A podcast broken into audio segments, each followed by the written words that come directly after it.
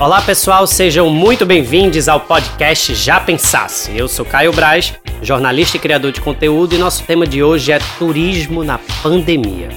Vamos conversar sobre os efeitos da pandemia no mercado de turismo, falar sobre as nossas novas vontades de viajar, os novos cuidados que precisam ser respeitados. Muita coisa mudou, né? Tantas novas alternativas de viajar surgiram. Eu nunca esqueço um dia que minha terapeuta me falou: Caio, você gosta tanto de viajar. Quando é que você finalmente vai viajar para dentro de você? Será que a gente aproveitou esse tempo de isolamento social também para desacelerar e entender que podemos ressignificar nossa relação com o turismo? Sem falar nas novas profissões, né? Que surgiram durante esse período e que fazem parte do mercado de turismo, que movimenta bilhões no mundo inteiro. E para muita gente, e principalmente para esses convidados que estão aqui comigo hoje, Viajar é uma razão de viver. Eu poderia falar horas e horas sobre a minha paixão desde pequeno por viagens, por idiomas, aviação, culturas, e eu tenho certeza que meus convidados que estão aqui hoje também. Então deixa eu apresentar eles para vocês. Antes disso, eu quero convidar a todos os ouvintes a participarem do meu grupo de assinantes de conteúdo exclusivo, que tem várias entregas durante o mês, e uma delas é o nosso grupo de estudos que é sensacional, gente. É um ambiente super profundo, de muita troca, escuta, reflexão. E na última edição a gente mergulhou no livro Falso Espelho, da autora Gia Tolentino. E também, como recompensa, você pode acompanhar a gravação ao vivo desse podcast na íntegra. A assinatura custa a partir de R$ reais por mês e você pode se inscrever em apoia.se barra. E se você mora fora do Brasil, você pode usar o link patreon.com barra Espero vocês e agradeço imensamente a todos os assinantes que apoiam a produção de conteúdo independente. Então vamos lá para os convidados. Primeiro eu quero receber aqui Charles Periu, de 36 anos, nascido na França, mas vive há muitos anos entre o Brasil e a Europa, trabalhando no ramo de hospitalidade, alimentos e bebidas. Quando ele era mais jovem, ele pedia ao seu avô, que era comandante da Air France, que fosse com ele no aeroporto vestido com o uniforme de piloto para passear, dar essa pinta no aeroporto. E um dos únicos lugares que ele diz que consegue realmente pensar profundamente sobre qualquer assunto é quando está a bordo, seja voando ou navegando. E eu vou te falar que eu também sinto isso, viu, Charles? Eu acho que quando a gente está a bordo, a gente consegue se desconectar e acabar se internalizando. E para mim é um lugar onde eu realmente crio muita coisa. Seja muito bem-vindo ao podcast Já Pensasse. Obrigado, Caio. Prazer estar aqui. Temos também a presença de Alexandre Dizaró, de 33 anos, natural de Curitiba, mas morador de São Paulo, que também compartilha da paixão por viajar e idiomas, fluente em quatro línguas e ainda arranha outras três, formado em relações internacionais e hoje atua como fotógrafo e guia virtual através do projeto Viajar de Casa, que ele vai explicar mais adiante para a gente como funciona. Uma curiosidade do Alexandre que eu achei super legal é que ele é fã da vexilologia, o estudo de bandeiras. Vê que massa! Eu também amo esse assunto. Alexandre, é um prazer ter você aqui com a gente, tá? Seja bem-vindo. Oi, Caio, obrigado pelo convite. Bom dia, boa tarde, boa noite para vocês que nos escutam. E para fechar, a gente tem também a presença de Duda Carvalho, de 28 anos, conterrânea minha, natural de Recife, mestranda em recursos hídricos pela UFPE e empreendedora criativa. Duda fundou recentemente a Recicultura, empresa de turismo criativo que conecta pessoas com a cidade por meio de passeios e experiência, e chegou até a produzir o Floco, um bloco de carnaval fluvial. Bloco de carnaval fluvial, gente. Só o povo de Recife mesmo para inventar isso, viu? Amei essa história. Duda, durante a pandemia, também se reinventou e começou a fazer tour virtual por Recife. E eu estou bem curioso para saber como é que isso está funcionando. Duda, bem-vinda ao Já Pensasse. Obrigada, Caio. Queria dizer que, primeiro, obrigada pela presença. Nesse ano, as pessoas se sentiram muito presas dentro de casa, né? A gente enfrentou um período de confinamento e esse desejo de estar em outros lugares acabou sendo constante. A gente se viu muito nostálgico, né? Lembrando das viagens que a gente tinha feito anteriormente, de todos os desejos que a gente tinha feito nas resoluções de fim de ano. Ah, eu quero viajar para tal lugar, eu quero passar o verão em determinado lugar, eu quero curtir com meus amigos. E ninguém conseguiu fazer isso. para além disso, desses desejos pessoais, eu acho que a área de turismo foi extremamente afetada esse ano, né? Muitas coisas aconteceram de uma maneira muito negativa. Eu queria convidar o Charles primeiro para falar um pouco sobre sobre essas grandes transformações e esse baque que o mundo do turismo sofreu com a pandemia. Eu acho que assim, primeiro viajar, né, é uma paixão para muitos. Eu acho que a gente tinha tem esse sentimento de liberdade, né, de poder ir aonde a gente quiser, quando a gente quiser. Eu acho que a gente estava vivendo muito esse mundo, né? Pegar um voo para qualquer lugar, passar alguns dias. Era muito fácil viajar. Né? Acho que com a pandemia veio um baque enorme. Primeiro, porque a gente ficou preso dentro de casa. E segundo, porque o mercado simplesmente parou, né? Os hotéis, os restaurantes, as companhias aéreas. Então, é um mercado hoje muito devastado, né? Quando você olha o mercado do turismo, claro que existem várias outras formas, né? Como a gente vai descobrir de viajar, mas, mas a viagem mesmo, o turismo, que a gente está acostumado, o turismo internacional, né, e toda essa, toda essa cadeia em volta do turismo está muito doente também, né, porque o mercado parou, isso gerou muitos fechamentos, ainda muitos fechamentos virão, principalmente de restaurantes, de, de hotéis, porque vive de uma clientela que vem né, de fora, internacional. Né. Enquanto isso, o turismo local está indo melhor, né, porque as pessoas estão viajando para mais perto. Eu vejo que o turismo local está bem. Inclusive, conversei com vários hoteleiros na Europa e eles me disseram que eles nunca tiveram um verão tão bom, né? Porque é, eles realmente tiveram uma clientela mais, mais próxima. Mas enfim, as coisas estão mudando e é um mercado que está devastado. Eu acho que vem ali ainda muitas mudanças né? e, e, e muitas consequências da pandemia por aí.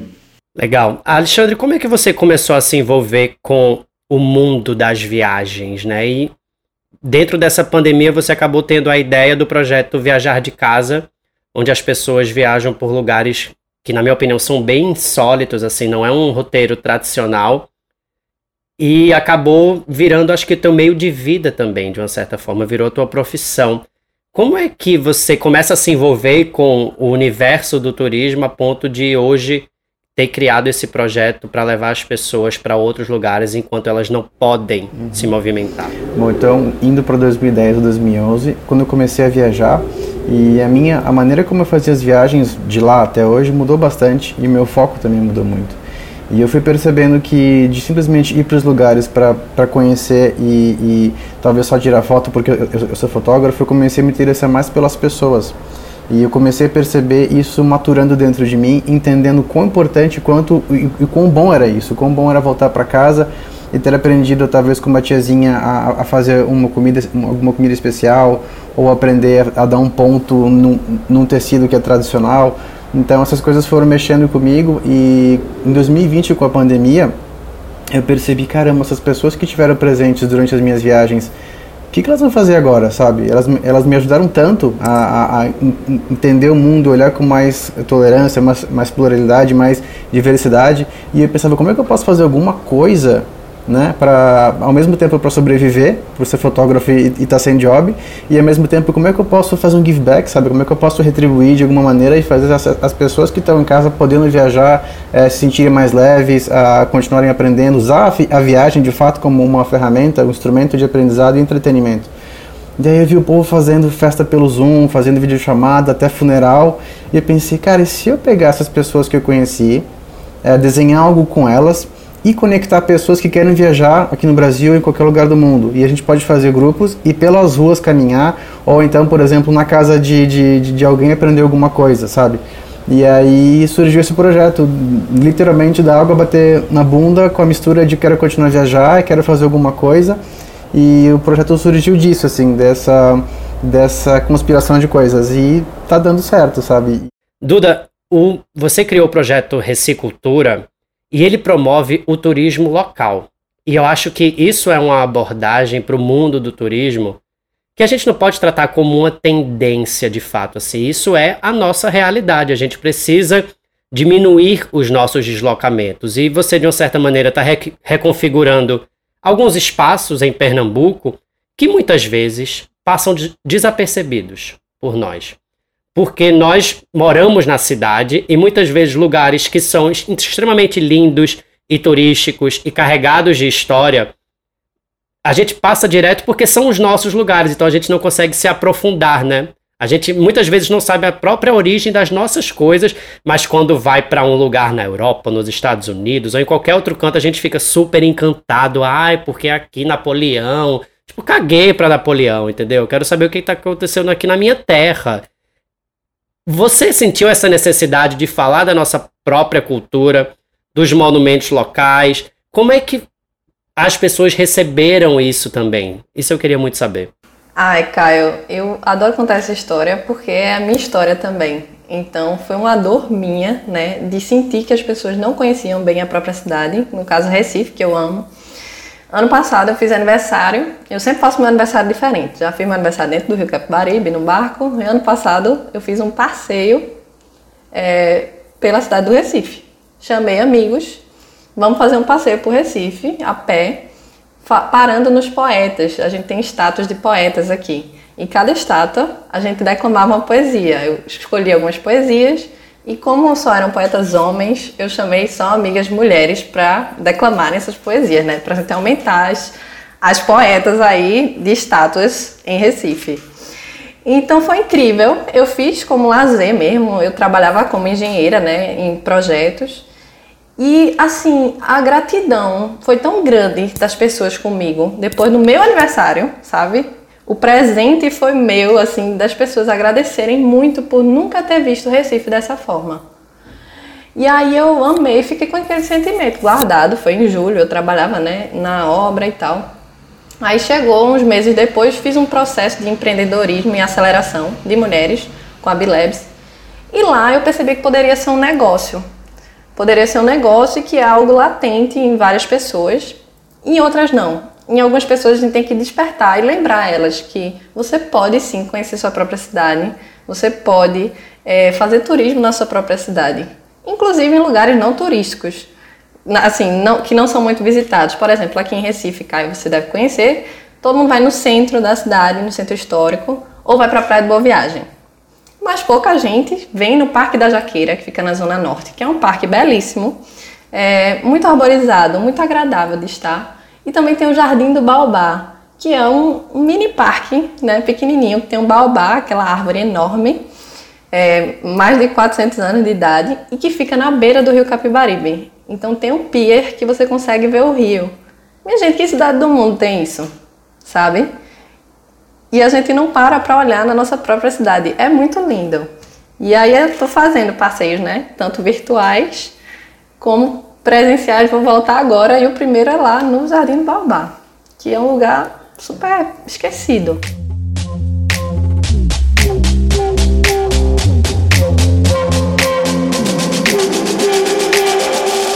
Charles, eu sei que você viajou muito durante esses últimos meses, né?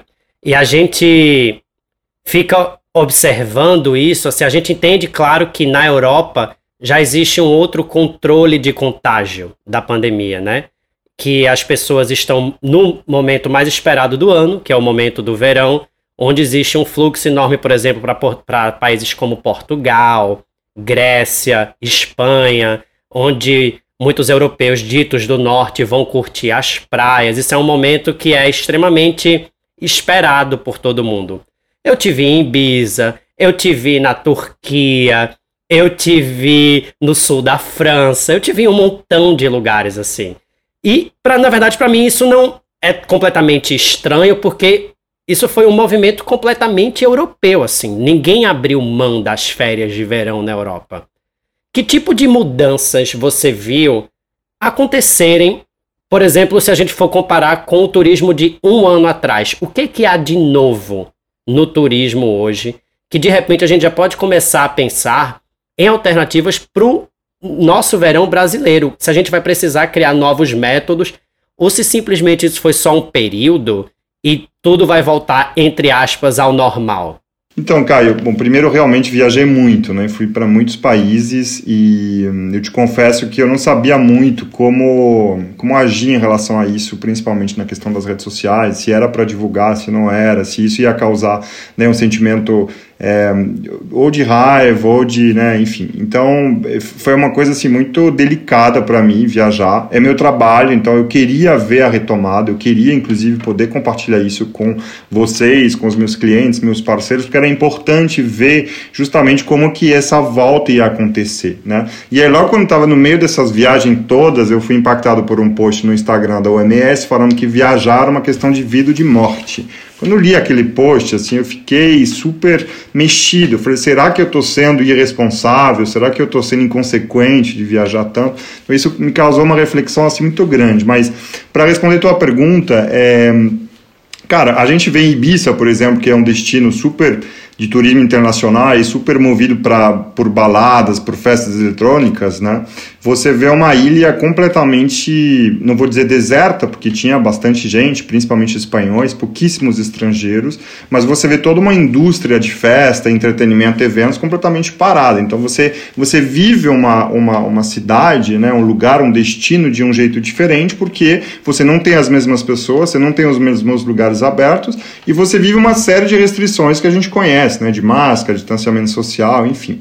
Embora é, todas essas restrições sanitárias né, foram implementadas na Europa também, a gente vê praias cheias, como a gente viu esses dias no Rio de Janeiro, a gente vê restaurantes lotados, a gente vê pequenas, pequenos eventos acontecendo, privados, ou seja, acho que os mesmos deslizes né, que a gente pode ver e viu um pouco no Brasil, a gente também teve na Europa. É, eu acho que, embora tem várias restrições, as pessoas estão tão, tão frustradas né, de ter ficado em casa tanto tempo, e vem o sol, vem o verão. Na Europa, a gente viu assim é, é, os destinos praianos, principalmente multidões, muitas pessoas. Agora, você vai para grandes cidades, eu fui para Amsterdã, Paris, Barcelona, aí o clima é completamente diferente. Aí é um clima de marasmo, de cidades vazias, fantasmas, que continua um pouco com, aquela, com aquele clima que a gente teve no lockdown, sabe?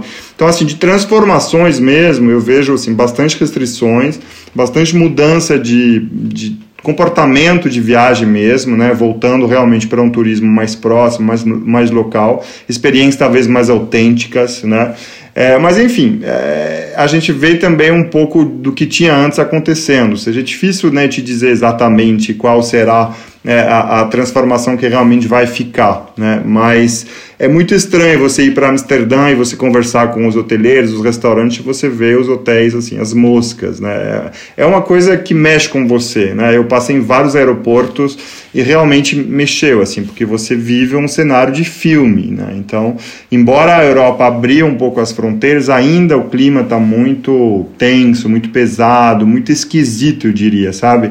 Nos lugares onde eu passei. Então tem uma uma semblante, né, um semblante de clima de verão europeu, mas a gente sente no ar que tem ali realmente uma preocupação das pessoas e um clima tenso. Né? Isso eu senti em todos os lugares onde eu passei.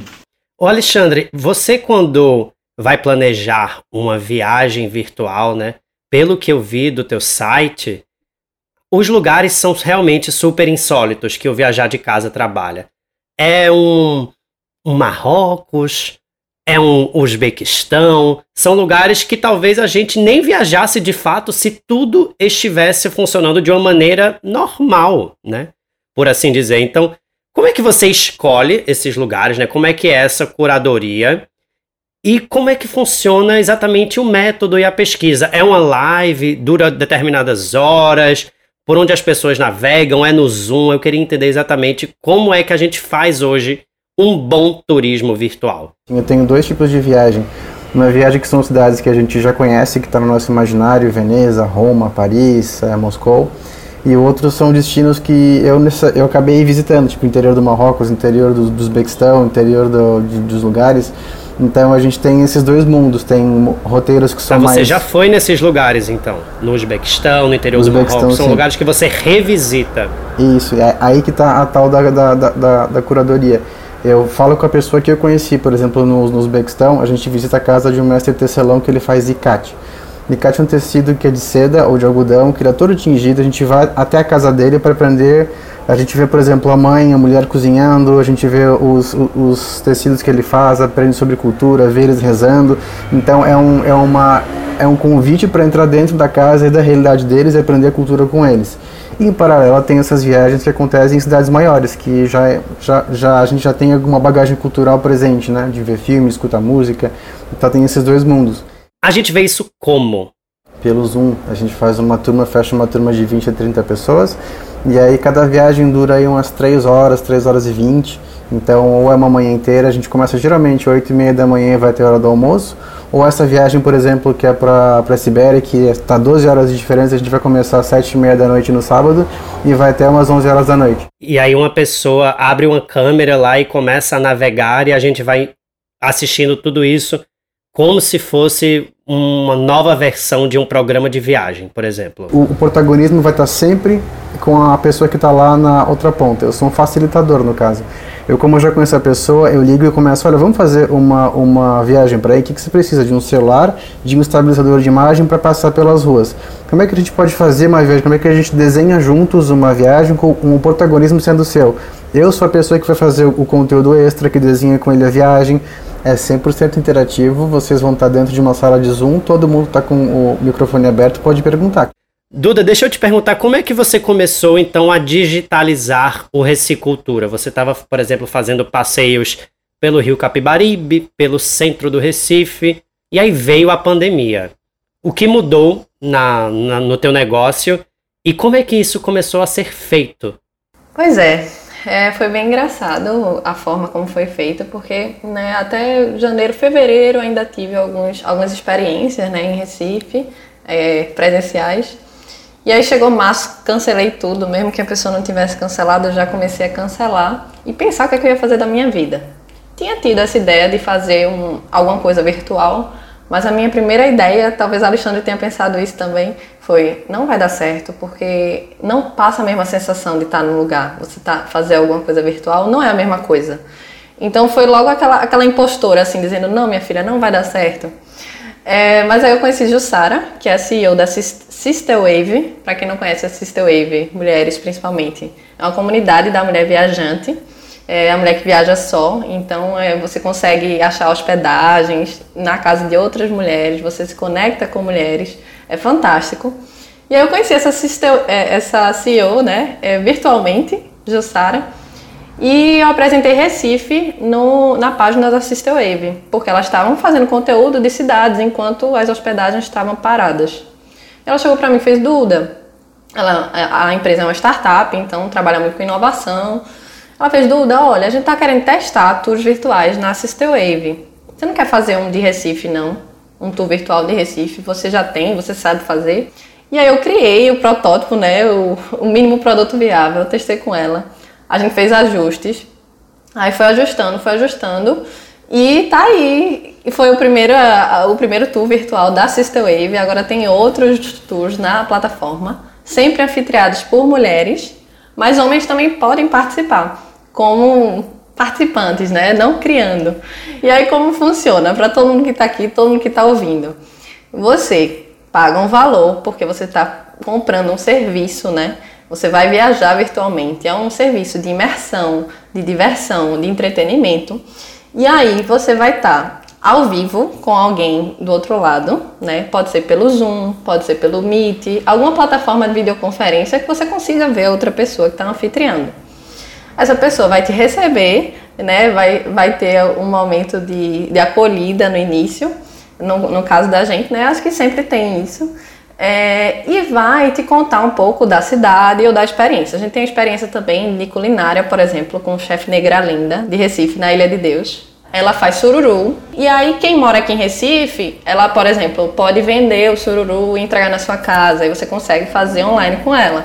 É uma forma meio que de você conhecer o lugar, ter uma primeira impressão, saber se quer viajar para lá mesmo eu acho que é uma nova forma de pesquisar viagem hoje em dia. E no caso também, às vezes, de acessibilidade até. É uma forma de se conectar já, sabe? E, e pensando, o presencial não substitui o virtual, nem vice-versa.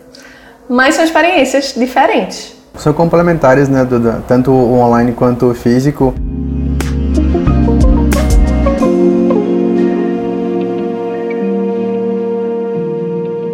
Eu queria falar um pouco também aqui sobre uma tendência que se fala muito no mundo do turismo, que seria o slow tourism. Em português, turismo lento.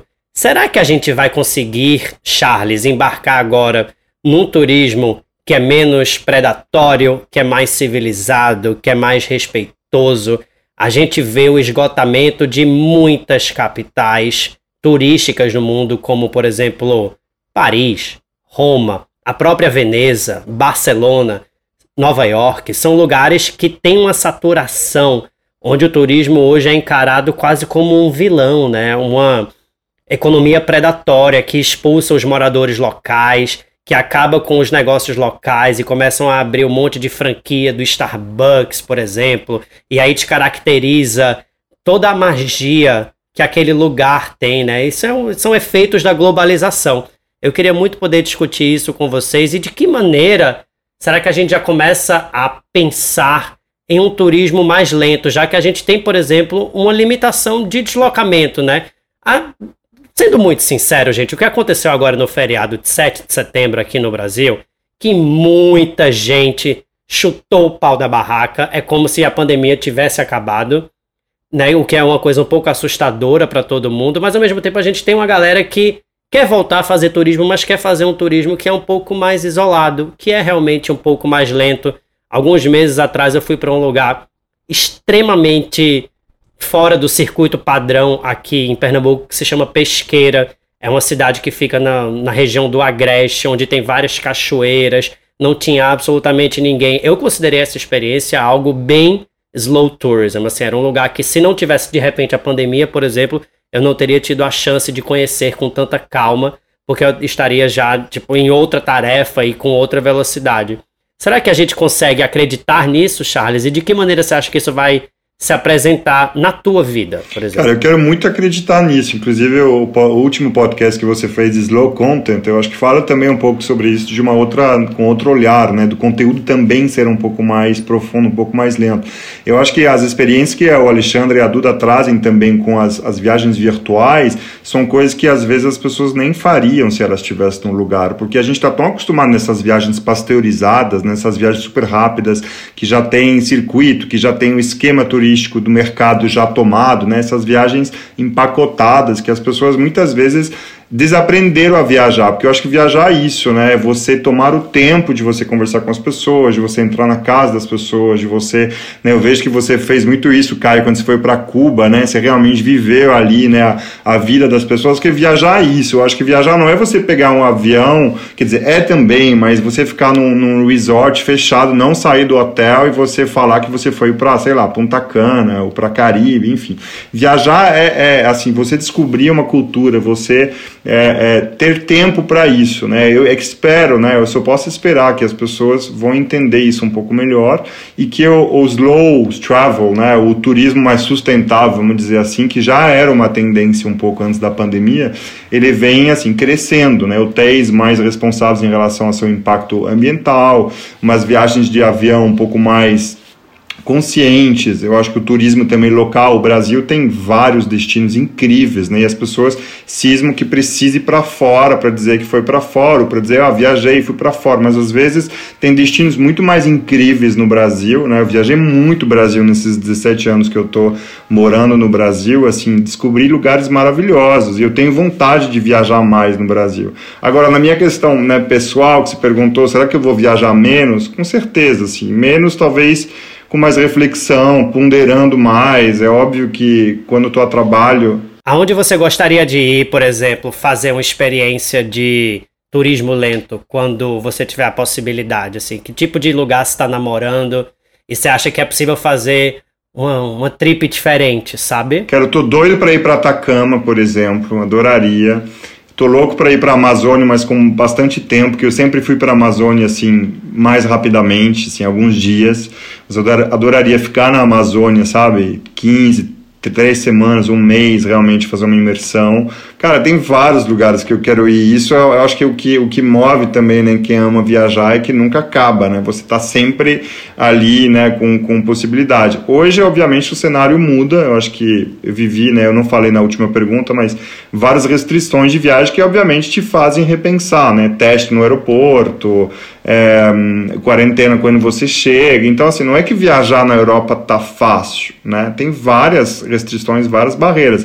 E que eu assim, escolhi destinos que eu poderia circular facilmente, né? Mas, mas eu espero sim que o slow travel, né, o slow tourism, seja realmente um movimento, não uma tendência, sabe? Um movimento que vem para ficar, porque não faz sentido a gente ter um turismo avassalador, né, destruidor, como você falou, né? E, e, e às vezes que não remunera nem a cadeia local, sabe? Eu vejo esses pacotes de, de grandes agências, a comunidade local não fica com nada, sabe? São coisas de eh, tour operators, de companhias aéreas de coisas que na verdade são viagens de massa que acabam sendo um pouco nocivas né, para o meio ambiente, para as comunidades locais. Eu vi isso acontecer um pouco na Praia do Espelho, em Trancoso, que eu fui muito a Trancoso, organizo um festival por lá e todos falam né, que a Praia do Espelho, 10 anos atrás, quando eles ainda tinham preservado um pouco esses, essas chegadas de ônibus, né, chegam assim 20 ônibus por dia, acaba com, né, com a praia, acaba com as pessoas deixam lixo. Então,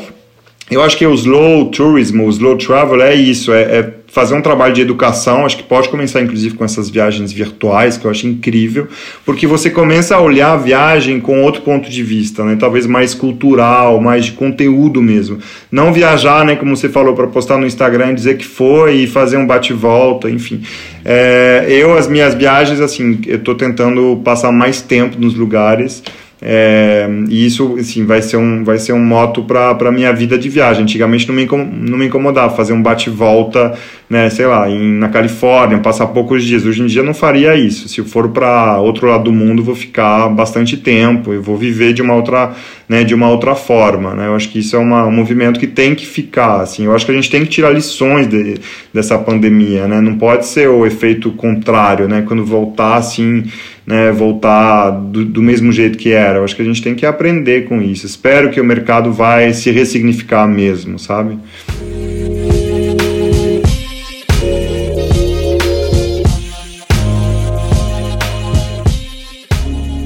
A gente tem uma presença muito especial hoje aqui, muito pedida pela audiência nas redes, que é o meu amigo Max Peterson, diretamente do Cariri Cearense e de Paris também, aqui para o Já Pensasse. Max também embarcou na onda do turismo virtual e conta pra gente um pouco de como é que tá rolando essa história na vida dele, que acabou se transformando na nova profissão dele e uma maneira muito criativa também de contornar a crise financeira gerada pela Covid. Vamos ouvir o Max. Bom dia, menino do podcast do Caio. Ei, deixa eu dizer, na verdade os guias virtuais foi algo que surgiu durante a pandemia mesmo, como muitas outras coisas foram surgindo uh, que as empresas foram criando, que os influencers foram criando, para tentar sobreviver mesmo no meio dessa confusão toda. E os guias virtuais foi algo que eu criei, porque assim, eu tenho uma empresa de guia aqui em Paris chamada Descobrindo Ponto Paris. E eu chegava a fazer mais de 60 visitas guiadas por mês aqui em Paris, guiando grupos pequenos de duas, três pessoas por bairros específicos de Paris para a gente criar essa experiência mais íntima, rir das coisas, viver em paz aqui, vamos assim dizer. Quando chegou a pandemia, eu me vi completamente com zero pessoas. E aí foi onde lançou, me veio essa ideia, não sei de onde que surgiu, de fazer esses guias virtuais. E aí eu comecei a fazer lives no Instagram, é, duas vezes por mês, mais ou menos, uma vez por mês, duas vezes por mês, falando sobre esses locais. Então, algumas vezes eu faço os roteiros que eu já fazia na empresa e outras vezes fui fazendo roteiros mais aleatórios. Ah, já, a gente vai passear a pé pela beira do Sena, da torre até o Louvre. E aí, no caminho, eu vou falando sobre as coisas, vou filmando desativo os comentários para o pessoal fazer print. Aí eu coloco uns ângulos bem fotográficos e aí dá a impressão de que você fez uma foto de Paris Aí a galera vai, posta no Stories, me marca e fica como se fosse uma visita junta e eles vão mandando mensagens e a gente vai respondendo em tempo real como se fosse um guia. E aí o que é o que é uma viagem assim na minha cabeça é que antes eu fazia guia para no máximo seis pessoas e hoje num guia virtual eu consigo pegar 20 mil pessoas numa lapada só, sabe? Então é muito massa essa ideia de você saber que você está compartilhando com algo, porque ao mesmo tempo é um trabalho conjunto de todo mundo. Quando você tem é, pessoas que vinham para Paris e acabaram não vindo mais por causa da pandemia, pessoas que sempre sonharam em vir para Paris e não vieram por outras questões, mas que sonham em vir ainda, e eu, como guia, como artista autônomo, que preciso de uma fonte de renda. Então, eu falo para as pessoas: olha, como era um trabalho pago, É, quem puder ajudar em alguma coisa, tá aqui as contas bancárias para vocês fazerem a, as doações de vocês. E isso acaba que todo mundo sai feliz no final das contas e funciona super. E é um negócio que, por enquanto, hoje eu só estou trabalhando com guia virtual. É um negócio muito Black Mirror, mas dá certo. Então, eu não sei se o turismo pós-pandemia vai funcionar bem no virtual. Porque, por exemplo, antes da pandemia eu jamais pensei que fosse funcionar algo como um guia virtual. E como a gente está vivendo nesse momento que as pessoas não podem estar muito próximas fisicamente uma das outras, acaba que a gente atira para todo lado e fica nesse virtual mesmo, o que funciona muito bem. Mas quando passar, porque vai passar esse período todo, todo mundo vai estar no fervo de se encontrar. Eu acho que ninguém mais vai querer fazer chamadas virtuais, o povo vai querer ir lá no local se encontrar. Você não vai mais querer ver uma live do cantor no YouTube, você vai querer estar no show, tomar um porre, se abraçar com o pessoal. Eu acho que a vibe vai ser essa. Então, por enquanto, funciona muito bem. Mas, sinceramente, eu não sei como é que vai ser depois. Eu acredito que depois a gente vai voltar para o físico mesmo, ou então vai continuar os virtuais, só que eles vão perder um pouco de força. O que é normal porque muita gente vai voltar a fazer outras coisas que já não estava mais fazendo antes. Esse é Max Peterson, gente. O cearense mais incrível dessa internet. Eu sou super fã dele. Fiquem de olho nas redes sociais do Max, porque ele realmente arrasa no YouTube e no Instagram. Ele, além de ser muito inteligente, ele é muito engraçado, né? Isso aí é o cearense essencial. Chama-se Max Peterson. Obrigado, viu, amigo, pela sua participação aqui no podcast. Acho que ele traz um questionamento bem interessante para a gente começar a pensar no final aqui do podcast. Será que o turismo virtual, depois que as coisas voltarem, entre aspas, ao normal, continua nessa trajetória ascendente? Ou será que a gente realmente está louco para voltar a ver as pessoas, a abraçar, a sentir a temperatura da água, a tomar um porre, a viver de fato, né? Porque a gente está vivendo de um jeito ainda um pouco deslocado. Ao mesmo tempo, ele traz uma reflexão importante que tudo pode ser complementar, né? Uma coisa não substitui a outra. Elas vêm para se complementar. O que, é que você acha disso, Alexandre? Você pretende talvez unir as duas coisas? Ah, então vamos primeiro para o Uzbequistão online e daqui a um ano a gente já vai, por exemplo, fechar um grupo para a gente ir para o Uzbequistão juntos. Isso é uma possibilidade. Inclusive tem pessoas, eu levei acho que sete ou oito grupos já para o Uzbequistão e as pessoas pedem para fazer um, um, um grupo físico. Eu acredito que essas viagens online elas vão continuar existindo, até como uma fonte de, de educação, de entretenimento, porque na minha cabeça funciona como um filme interativo, como um vlog interativo.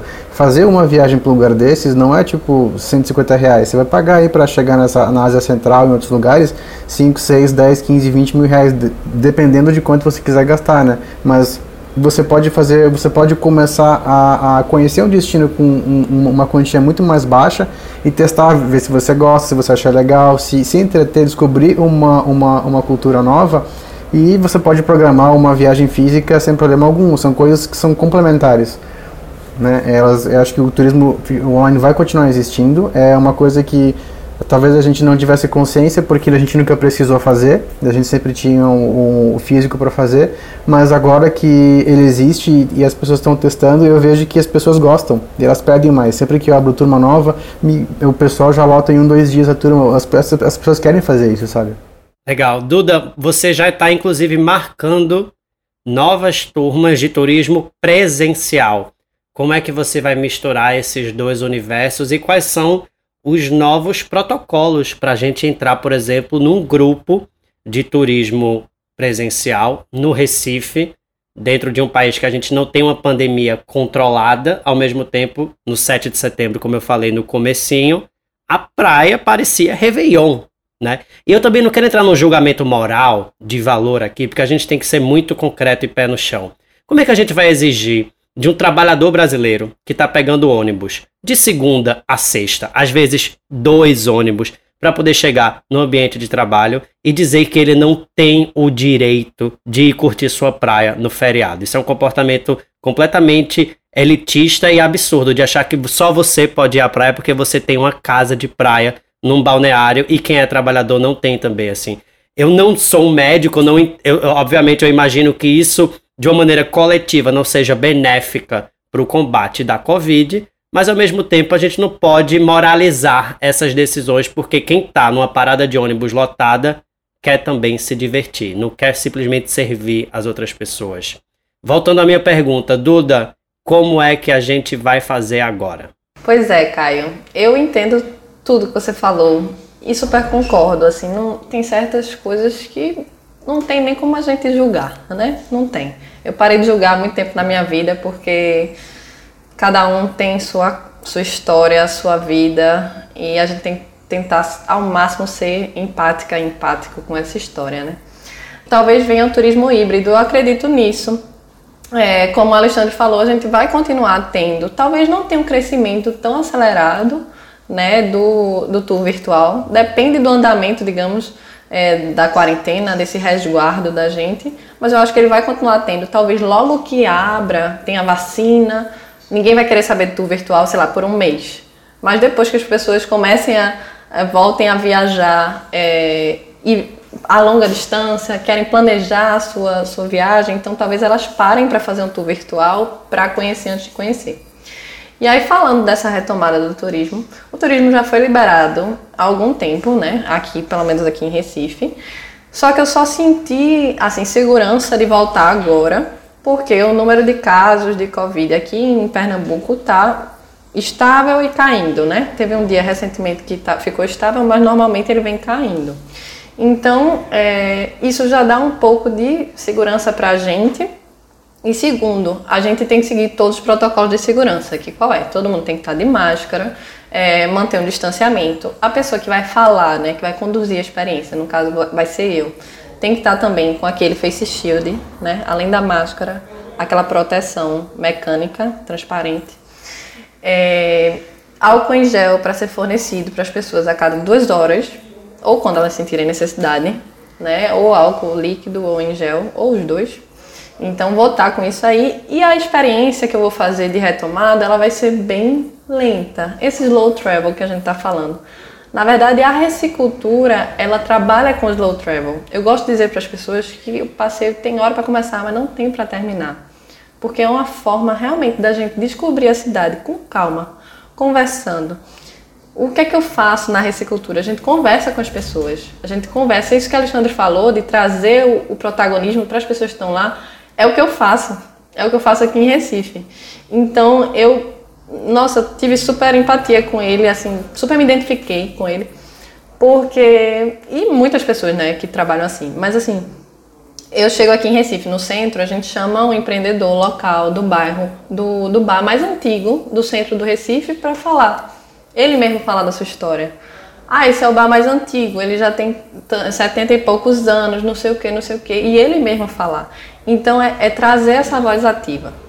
E aí esse primeiro passeio de retomada só vai ter oito pessoas. Então, assim, se você quiser, tem que se inscrever logo. Vai ser numa quinta-feira, para evitar o fluxo de maior fluxo de pessoas, justamente para a gente sentir isso, né? Como é que vai ser esse, esse distanciamento, tudo. É, e vai ser um, uma experiência de turismo criativo. Então a gente vai primeiro andar pelo Parque da Jaqueira, depois pelo Jardim do Baobá. No final a gente vai sentar para pintar uma aquarela junto com minha amiga Jamila, que é artista. Ela vai, a gente vai fazer uma mini oficina de aquarela para pintar o que, é que a gente viu, o que, é que a gente sentiu. Então vai ser essa virada de chave da recicultura também foi uma mudança que aconteceu agora na pandemia. Antigamente, antes a gente via, conversava com as pessoas, mas agora a gente vai também entender melhor essa paisagem e pintar. No futuro eu espero também plantar, quem sabe pintar muros da cidade e modificar realmente, deixar uma parte de si é, depois dessa experiência que você viveu. Que maravilha, boa sorte, viu, Duda? Charles, eu queria terminar com você. Você é um cara que estuda essa indústria há muitos anos, né? tanto em termos de hospitalidade como de bares e restaurantes. Eu queria que, se possível, você pudesse apontar o que a gente pode ver ou prever de novos comportamentos ou novos negócios dentro desse universo do turismo. A gente tratou aqui durante muito tempo do turismo virtual, mas trazendo isso para o mundo real, né? existem várias questões que vão se desenrolar agora nessa renovação turística. Acho que tudo isso, sem romantizar a pandemia de uma maneira nenhuma, serve como uma mola propulsora muito forte para o turismo se renovar. Por exemplo, eu estive dois meses atrás numa pousada em Alagoas, onde não havia nem mais cardápio. Era tudo cardápio físico, eu digo, era tudo via WhatsApp, né? A gente consegue entender ou prever que talvez isso seja uma nova maneira da gente se relacionar, por exemplo, com a hospitalidade? Será que a gente vai agora não mais falar ao telefone com a recepção, mas falar via WhatsApp? O que você acha que a gente vai ter de transformações? Por exemplo, o Airbnb está vivendo hoje uma grande prova de fogo, porque a higienização de Airbnb tem um protocolo diferente, por exemplo, de uma higienização de hotel, que costuma ser um pouco mais restrita e mais responsável. Por onde você acha que o turismo real vai caminhar nesses próximos meses? Eu, por exemplo, pretendo continuar viajando, viajar com o meu carro por Pernambuco, descobrir lugares que eu nunca consegui ir, como o sertão profundo de Pernambuco, cidades como Exu, como Serrita, eu não conheço sequer Petrolina, que tem vinícolas maravilhosas. Como é que eu já fui numa vinícola no Chile e nunca fui numa vinícola em Petrolina? Isso não faz um pingo de sentido. Aqui eu vou gastar oito vezes menos para tomar um vinho tão maravilhoso quanto, que é exportado em Boeing 747 para a Europa, essas uvas, entendeu? Acho que tem essa nova percepção assim de como a gente pode continuar se divertindo, descobrindo coisas novas, se reconectando com a nossa cultura de uma maneira mais barata, mais sustentável também e mais devagar, né? Mais gostosa. Olha, o que, que eu sinto? Primeiro que toda essa automação né, que a gente está vivendo é meio que um paradoxo, porque ao mesmo tempo a gente está implantando automação, né, cardápio digital, atendimento via WhatsApp e atendimento distante, a gente está tirando o ser humano no momento em que a gente nunca foi tão carente de contato humano. Então eu acho meio paradoxal a gente ter uma indústria hoteleira que está muito focada, obviamente, né, na restrição de contato humano, mas que na verdade verdade, as pessoas o que mais querem é carinho, é acolhimento, é olhar no olho, né? É o que mais faz, para o meu ver, a hospitalidade ser especial, assim, né? É, é, óbvio que tem várias situações que precisa automatizar, precisa ser mais eficiente, precisa ser mais rápido, né? Isso é um fato, já vinha acontecendo. Isso só veio, né, é, é acelerando durante a pandemia. Mas eu acho que as pessoas é, no quesito viagem vão realmente buscar esse turismo mais local, mais conectado com talvez tuas raízes, né, que é aquilo que realmente mexe com você, é coisas, né, você pernambucano mora em Recife, nunca foi em tantos lugares, né, realmente você falou, não faz sentido, né? Eu, por exemplo, resolvi voltar à minha raiz à França para redescobrir um pouco, né, quais são as minhas raízes, quais são, né, qual é realmente a minha cultura nativa, vamos dizer assim. Acho que na questão do, do, do destino isso vai mexer. Na questão dos restaurantes, dos bares, é muito difícil dizer, mas eu sinto que as pessoas estão afim de uma comida mais casual, sabe? Menos complicada, menos cheio de é, linguagens e coisas muito mirabolantes. Eu acho que as pessoas estão afim de comer comida de verdade, comida local, comida que tem né, sabor, que tem sabor humano, inclusive. Né? Eu acho que isso é uma busca das pessoas. É, tem o conceito do staycation, né, de você ficar no lugar e acabar trabalhando e curtindo ao mesmo tempo. Eu vejo isso acontecendo muito. Assim, vários amigos, várias pessoas que trabalham comigo estão nesse esquema, né, de meio viagem, meio, né, a gente vai para o interior, a gente fica lá trabalhando, só volta para a cidade quando precisa. E isso é um novo tipo de viagem. Eu acho que, embora o Airbnb, o Airbnb tenha sofrido muito, né, com a pandemia, eles devem se aproveitar disso, porque eu acho que tem uma demanda ali que, que vem. É claro que ainda a gente está muito, obviamente, nessa se posso ousar dizer, um pouco nessa psicose, que obviamente tem sentido, mas de, dessas questões sanitárias, dessa questão da pandemia, que é óbvio que tudo isso é um choque, é uma nova forma também de, de viver, de se relacionar e também de viajar e de, de, de, comer, né? Então, ao mesmo tempo, eu vejo que, assim, as coisas muito pasteurizadas, né? A gente está andando de máscara no aeroporto, no avião, a gente está se relacionando muito mais com máquina do que com ser humano, mas, ao mesmo tempo, o mundo nunca precisou tanto, né, de, de, de contato humano mesmo, né? Então é meio paradoxal assim que a gente está vivendo. E seria muito pretensioso da minha parte dizer assim quais vão ser as mudanças, quais vão ser as tendências. O que eu posso dizer é o que eu estou sentindo que né, tá, tá se transformando estão surgindo, estão surgindo várias novas formas né, de se relacionar com turismo, com hotelaria e com restaurantes, mas que ainda a gente está no meio, a gente não sabe, né? Vou te dizer, eu vejo aeroportos lotados e vejo aeroportos vazios, né? Eu vejo hotéis lotados, outros vazios. Então a gente está meio que vivendo uma, né, como se fosse um divisor de água assim para a indústria. É muito difícil saber o que vem depois, mas com certeza um turismo, espero, mais casual, mais sustentável, mais local e mais consciente acima de tudo, né? É isso, gente. Muito obrigado pela presença de vocês. Charles, Alexandre, Duda. Amei essa troca que a gente teve aqui, esse papo sobre turismo na pandemia. Uma paixão que a gente compartilha, né? O turismo, não a pandemia. E quero convidar vocês para deixarem seus arrobas, seus contatos, para quem quiser procurar vocês, trocar uma ideia. Essa é a hora.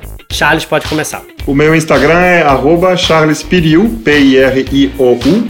E é isso, gente. Acompanha, me acompanha aí pelo, pelo Instagram. Alexandre. Quem quiser saber mais um pouquinho sobre o Viajar é, de Casa, literalmente www.viajardecasa.com ou pode me achar pelo Instagram Alexandre Dizaró, D-I-S-A-R-O. É Dizaró, eu tava falando o tempo inteiro o teu nome errado, Dizaro. Ó pra tá isso. Tá tudo bem. O povo sempre fala o que quiser, me chama de bizarro quando era criança, bizarro, Dizaró, Dizaro. Tá escrevendo certo, minha. Tá bom, arrasou, Ale. Obrigado. Duda. Gente, vocês podem me achar lá no arroba Recicultura, Reci de Recife, Cultura, né? A minha empresa e o meu nome, né? Carvalho Duda, lá no Instagram. Arrasou, gente. Muito obrigado. Quero deixar aqui também o convite para vocês me seguirem no Instagram, Caio. Beijos a todos e até a próxima edição do podcast. É isso aí.